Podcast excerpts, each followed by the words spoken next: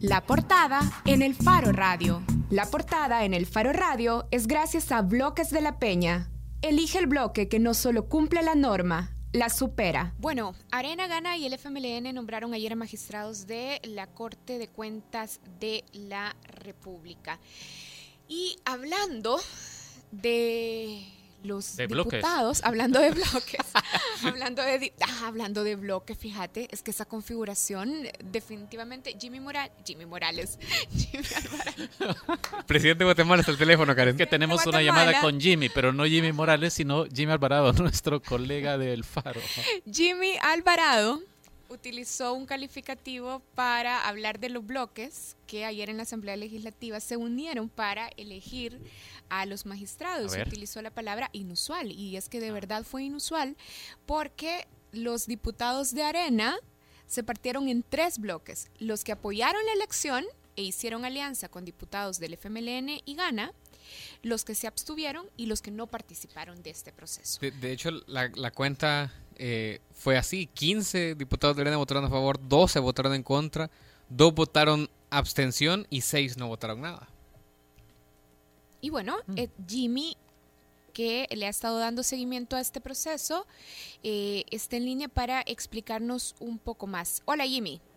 Hola, ¿qué tal? ¿Cómo están? Jimmy, mira, queremos hablar, primero estábamos diciendo de esta inusual alianza, pero también queremos hablar sobre los antecedentes de los magistrados que han sido elegidos. Empecemos por la alianza. Eh, ¿Vos te explicás, o a partir de lo que los diputados empezaron a decir anoche, sobre todo los diputados de Arena, por qué Arena se partió en tres bloques en esta elección?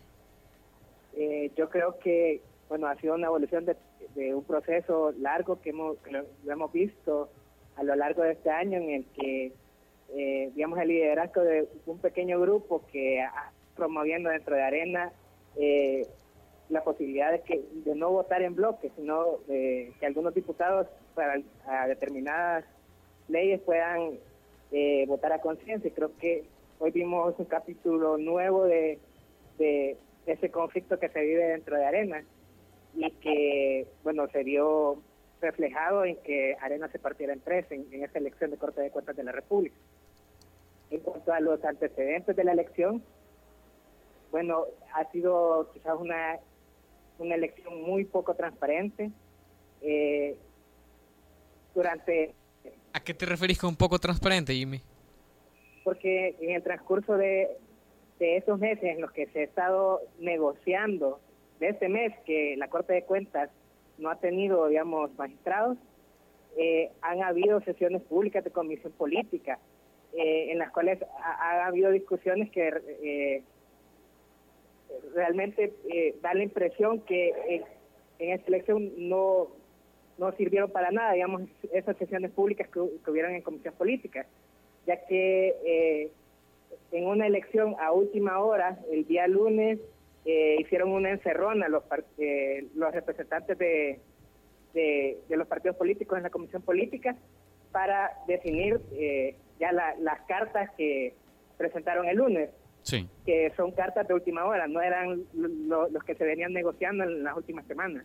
Entiendo, Jimmy, sobre esto que vos, por ejemplo, has identificado que quizás en los últimos 10 días o dos semanas han desfilado por lo menos tres nombres, ¿verdad? Como los presuntos favoritos para convertirse en presidente o presidenta de la Corte de Cuentas. Sí, en, las últimos, en los últimos días, digamos, el nombre de Rodrigo Barahona todavía se mantenía como un candidato fuerte, eh, a pesar de todos los artículos de la prensa basados en reportes internos de la Corte de Cuentas, en los que se mencionaba de que él fue amonestado en varias ocasiones, sí. porque cuando trabajaba como auditor él fingía que iba a trabajar. Sí, sí. Eh, también estaba el nombre de otra candidata que se llama Julia Alvarenga. ¿Quién es ella? Eh, ella es una jueza de la Corte de Cuentas que participó en, a finales del 2014 en un meeting, del, bueno, en una actividad del Partido, del partido, Gana, eh, junto a Guillermo Gallegos. Y ella también creó una fundación que se vio beneficiada de esta trama irregular de, de asignación vía presupuesto general de la nación. A, ONGs. Ah, recibió alrededor de 600 mil dólares a través de una ONG. Jimmy, y estas cosas que estás contando, que, que Julia Alvarenga participó en una reunión de Ghana y que recibió fondos de una ONG, ¿cómo están sustanciados o cómo están probados? Porque yo recuerdo, por ejemplo, que hay diputados a los que se les, o vos les consultaste esto y te dijeron que eran puros chambres de redes sociales. Pues el día de la votación, el día lunes, el diputado Norman Salgado, él me confirmó de que eh, fue uno de los factores que tomó en cuenta para descartarlos. Uno, la presión de los medios por los antecedentes de Barahona. ¿Sí? Y lo segundo, que tenían de que la sala de lo, constitucional hiciera una vinculación partidaria eh, de, la jueza de cuentas Julia Alvarenga, debido a que eh, eh, hay fotos en las que ella aparece en el, partido Gana. Ah, ok. O sea que los diputados han estado jugando a que no los descubramos, Jimmy. Ajá porque no es que ignoran eso, ¿verdad? Y lo mismo sucede con quien resultó elegida presidenta de la Corte de Cuentas anoche, Jimmy. Vaya, está documentado que ella perteneció al PCN por lo menos hasta julio del año pasado. Eh, y, sí. ellos, ellos hacen una interpretación de la ley bien a su favor. Ajá, ¿cómo es? de que dicen de que si bien es cierto ella estuvo afiliada al partido PCN, pero al PCN que desapareció, el Partido de Conciliación Nacional. como el, el PCN que actualmente existe, Concertación Nacional, es otra sociedad jurídica. Eh, entonces ellos dicen de que y ella ya no tiene ningún vínculo partidario porque desaparece ese partido, a pesar de que son los mismos los mismos liderazgos del Partido de Conciliación Nacional, casi que se mantienen en el, el Partido de Concertación Nacional. Digamos que es una interpretación bien a favor de ellos de la ley que yo creo que habría que ver si debatible y que si alguien interpone una demanda en la sala de lo constitucional eh, va a ser bastante interesante digamos la exacto. Y sobre todo este y sobre todo porque ya hay sentencias previas donde eh, la sala de lo constitucional se ha pronunciado específicamente sobre la vinculación partidaria. Pero Jimmy mira yo te quería preguntar sobre algo que vos mencionaste en tu nota sobre las declaraciones que te han dado Antonio Almendaris y Mario Ponce del PCN, que dicen que aunque ella estuvo afiliada al PCN, en realidad dicen ella es una carta de gana, que Carmen Rivas Landaverde es una carta de gana y que está apoyada del FMLN. Pero yo quiero agregar complejidad a la pregunta, Jimmy, porque cuando uno revisa los expedientes de la, del equipito de diputados que depuraron eh, las candidaturas, uno encuentra con que esta señora en realidad fue propuesta en una de las listas del partido Arena, no de Gana o del PCN, sino que a ella Arena la propuso. Y entonces eh, yo me desconcierto, comparto ese desconcierto con, con Karen. ¿A vos te quedó claro ayer o qué averiguaste sobre esto? Porque dicen, no, pero es que es propuesta de Gana. Pero ella estuvo en el PCN hasta hace un año. y va en la lista de Arena. y Ajá, los del PCN dicen gana la respalda y el FMLN también. Y el FMLN la respalda. Pues es bastante interesante lo que ustedes mencionan, porque es cierto, ella estuvo en, la lista inicial del, partido Arena. Y a pesar de esa eh, vinculación partidaria al PCN, eh, en todo momento los diputados del PCN eh, defendieron de que ellos no la propusieron y que ellos no estaban defendiendo su candidatura, sino de que hubo un, momento en la comisión política en el que Gana dijo que se sentía cómodo eh, el representante, uno de los representantes de Gana dijo que se sentía cómodo con esta propuesta del Partido Arena y el FMLN secundó. Y a raíz de este acuerdo político eh, es que se determinó de que ella fuera la elegida para ser la presidenta de la Corte de Cuentas. Sí, mira, y ella y ella qué dijo, vamos a ver, ella es la funcionaria responsable hoy de que los recursos del Estado se utilicen bien. Y esto está muy ligado a la transparencia en el quehacer estatal. Cuando a ella le preguntaron los periodistas sobre su afiliación al PCN, ¿qué, qué fue lo que respondió? Pues de hecho fue un recibimiento bastante tenso de la prensa hacia los candidatos que resultaron electos, debido a que, la, bueno, la, todas las preguntas eh, redundaban en torno a ese mismo punto, de que ella fue candidata a diputada eh, por el PCN en Chalatenango en el año 2006. Sí. Ella en ningún momento negó que eso fuera cierto. Ella solo presentó un papel del año 2007 en el cual decía que ella ya no estaba afiliada, a pesar de que hay otros documentos del Tribunal Supremo Electoral que muestran que hasta julio del 2016 ella continuaba siendo parte del PCN. Sí. Entonces, eh, sí, eh, eh, esa es la interpretación que hace ella. Y quería comentarles también el recibimiento que tuvieron, digamos. realmente fue una sesión plenaria en la que ni, ni los diputados que votaron a favor de que ella fuera presidenta de la Corte de Cuentas levantaron la mano para hablar cosas buenas del proceso mediante el cual ella fue elegida.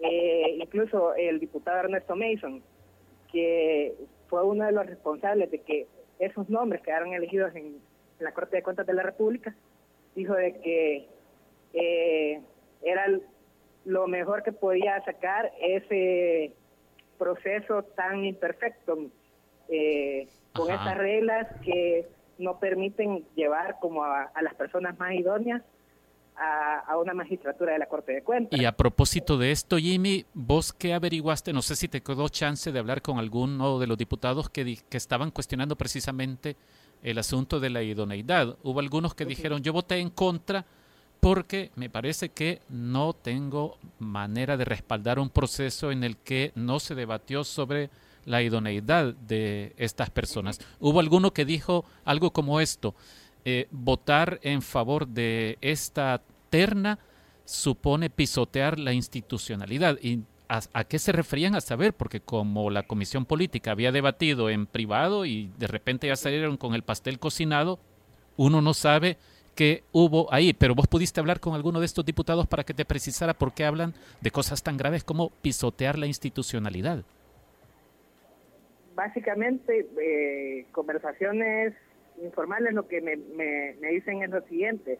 O sea, fue un proceso que se hizo última hora. O sea, el, lunes el lunes se, se decidió a puerta cerrada. De hecho, hubo tres recesos. Un receso para convocar a comisión política, eh, mediante el cual eh, negociaron quiénes iban a quedar. Hubo un, un, un, segundo, una segunda encerrona que fue para redactar el, el dictamen y una tercera encerrona que es el interpreto que fue para esperar a que a notificar a las personas que fueron elegidas para que llegaran. Ah, ya, sí. Entonces sí, fue una elección a última hora, fue un proceso un poco transparente y la mayoría de críticas iban enfocadas a eso, de que eh, se negoció puertas cerradas, fue poco transparente y los atestados que presentaron para documentar eh, la elección de estos funcionarios eh, sí dejan eh, pie a bastantes dudas sobre si realmente tienen independencia partidaria los candidatos que fueron elegidos. Sobre todo, eh, donde es más claro es, digamos, la, elección de la presidenta de la Corte de Cuentas, que está afiliada al, PCN, y también eh, señalaban la elección como magistrado suplente del señor Osmin Conza, que está eh, relacionado con unas auditorías del MAC que él no quiso abrir juicio de cuenta a pesar de que habían ciertos hallazgos en auditorías. Sí. Yo solo quiero terminar porque Bessie Ríos, que es una fiel oyente de la radio, nos hace llegar a esta tesis. Y dice Bessie que le parece que es una gran jugada de los diputados en ese sentido, que si la sala los baja a los principales, a los titulares, eh, por temas como este de la vinculación partidaria, quienes quedan elegidos o quienes quedan en funciones de la Corte de Cuentas son los suplentes, que son eh, bueno, entiendo que está Kunza, está Patricia Bardales, que es la jueza de primera instancia en Suntepeque, y no sé quién es la otra persona que está. Y si la sala eh, baja a todos los candidatos o a todos los elegidos anoche, no habrá nadie que extienda los finiquitos para elecciones. Los finiquitos son un requisito indispensable para, el, para que se nombren candidatos. Entonces, eh, es un, digamos que, que pone una, una, encrucijada interesante a la sala en, en, el sentido de la afectación que podría tener una sentencia de este tipo en este justo momento, un año antes de elecciones. Las teorías de conspiración. De sí, Pero puede ser. sí, sí, lo digo porque también me hace sentido, digamos que Kunza ya tenía esta vinculación, lo que decía Jimmy. Eh, es, muy raro para mí y, y, creo que la gente lo podrá entender también mejor si leen la nota de Jimmy. Eh, que Ansora, Roberto Ansora y Carmen Elena Rivas estaban en la lista de Arena, pero ahí la mitad de la bancada de Arena no votan por ellos. Entonces, eh, se presta para pensar para muchas cosas.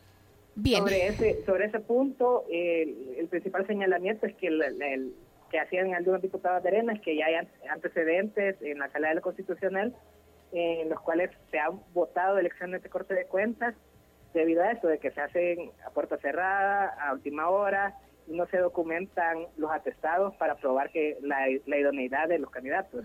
Entonces creo que ese es un factor que eh, se va a tomar en cuenta si ese caso llega a ser analizado en, la sala de lo constitucional. Magnífico, Jimmy. Muchas gracias por aclararnos todas estas cosas sobre la elección de la Corte de Cuentas. Bueno, un punto, un punto final sobre esto es que hay que recordar que la Constitución, nuestra Constitución, dice que la Corte de Cuentas es la institución independiente que debe fiscalizar la hacienda pública y la ejecución del presupuesto. Pero de nuevo, en esta elección que han hecho los diputados, y no solo en la elección, sino en el proceso previo de discusión y selección de los nuevos magistrados, de nuevo hay indicios para dudar de los criterios que los partidos toman en cuenta para esta elección. De nuevo, los partidos políticos en la Asamblea Legislativa no nos demuestran que los criterios de elección son criterios de idoneidad y además no nos demuestran que los funcionarios electos en efecto son independientes de los intereses partidarios. Así es que bueno, hacemos una pausa en el Faro Radio. Cuando regresemos vamos a volver hablando de música y es que ya están aquí los miembros de Voltar, algunos de los miembros de Voltar de esta banda salvadoreña que está presentando un nuevo disco. Ya volvemos en el Faro Radio.